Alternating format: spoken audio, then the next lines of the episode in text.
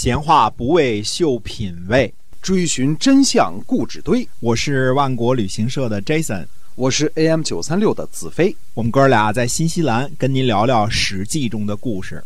各位亲爱的听友们，大家好，欢迎您继续收听我们的节目。我们节目呢是跟您讲《史记》中的故事，呃，跟您分享在那个年代所发生的事情。感谢您一直以来的关注。我们今天呢继续的书接上文。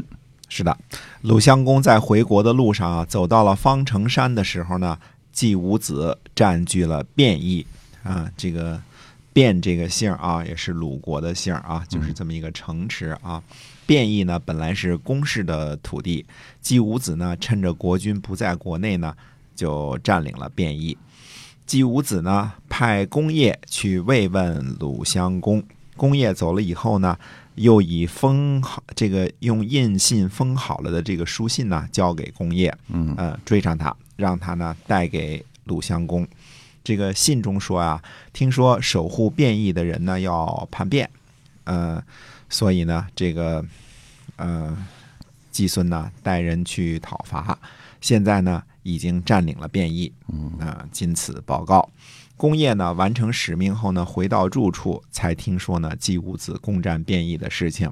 鲁襄公说呢，呃，他想得到变异，而说呢，呃，这个，呃，有叛乱作为借口，可见他是多么的疏远我。嗯，鲁襄公就问工业说呢，说我可以进入国都吗？工业回答说呢，说您是国家的主人，谁敢不听从这个，呃，这个鲁襄公赏赐给公。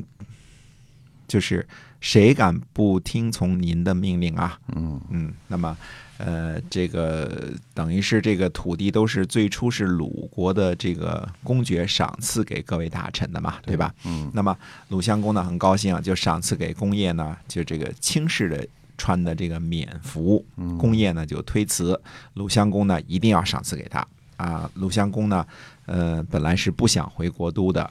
这个荣成伯呢，就朗诵了《示威》一诗，这个鲁襄公才返回国都。《示威》一诗当中有什么呢？“示威，示威，胡不归？”有这么一句诗啊。那么，公元前五百四十四年的五月，呃，史书记载呢，说鲁襄公从楚国返回鲁国的国都，嗯，才回去了。嗯。那么，公业呢，就把城池归还给了季孙季武子。嗯。表示呢不愿意再做季武子的家臣了，以后呢再也没有去这个季孙那里。公业说呢说要想欺骗国君，为什么要让我去呢？哎，公业和季武子这个见面的时候呢，还像以前那样对待他。嗯，但是没有季武子在场的时候呢，他绝口不提季武子这个人。等到最后生病的时候呢，召集他的臣子说呢，说我死了一定不要用冕服入殓。呃，那不是因为德行而得到的赏赐，而且呢，一定不要让季孙氏安葬我。哦，啊，所以这个公业呢认为他被季孙给骗了，对吧？嗯实际上他是送书人去传达这个使命，是去慰问的，他并不知道是要通知这个呃鲁襄公季氏抢走了这个变异这个事情。嗯，那么周灵王呢，呃，该安葬了。当时呢，郑国的大夫们呢都有事儿在身，这个都各自忙呢，就派呢印段前往。伯友说呢，说他官职太低了，不行。子展说呢，说。与其这个干脆不去与这个不干脆不去送葬比起来啊，官职低一些，这个也不是比不去还好一些嘛。嗯嗯呃，我们呢很坚定的侍奉晋国和楚国，这就是安定王室了。嗯，你看当时啊，这个子展说的这话，只要我们把呃晋国和楚国这两个盟主侍奉好了，这是间接的安定王室呢。最后呢，郑国就派印段呢，呃，这个前往去给周。呃，周王、周灵王这个送葬去了啊，嗯，那么呃，子展还说呢，派印段前往呢不算违反常理，那那就没办法了，级别不够就级别不够吧，对对吧？只能这样了，只能这样了啊。那么郑国的子展呢，呃，也没了，嗯嗯，儿子呢子皮继位，做了这个郑国的这个卿士啊。那么当时呢，正好郑国呢在闹饥荒。呃，麦子呢还没熟，人民呢陷入了困境。子皮呢以子展的名义送给人民粮食，每户一钟，所以子展和子皮的这个憨氏啊，得到了郑国人的拥戴。呃担任这个卿士。呃，那么宋国的子罕呢，听说以后呢，他说以与善为邻呐，这是百姓的期望。宋国呢也闹灾荒，子罕呢，子罕呢就向这个宋平公请求说，拿出公事的这个粮食呢，借贷给百姓，让大夫们呢都带粮给百姓。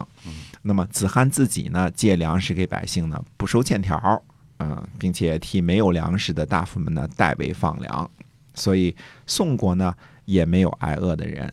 晋国的这个杨蛇书相听说之后就说啊，他说郑国的这个呃憨氏和宋国的乐氏啊，子罕属于乐氏，在宋国啊，说大概会是最后消亡的吧，两家都会长久的执掌国政吧。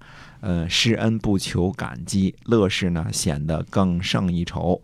呃，他们家大概会和宋国共同的这个衰盛吧。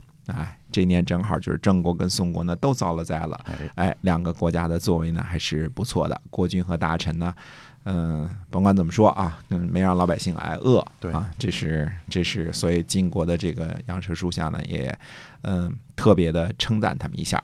那么说，呃，诸侯之间关系都不错，那么在这个。呃，弭兵之盟之后，晋国在干些什么呢？那么下回说一说晋国在干什么。哎，是嗯这个。今天我们史记中的故事呢，就先跟您讲到这儿啊。下期呢，我们跟您聊晋国，希望您继续的关注。好，我们下期再会。再会。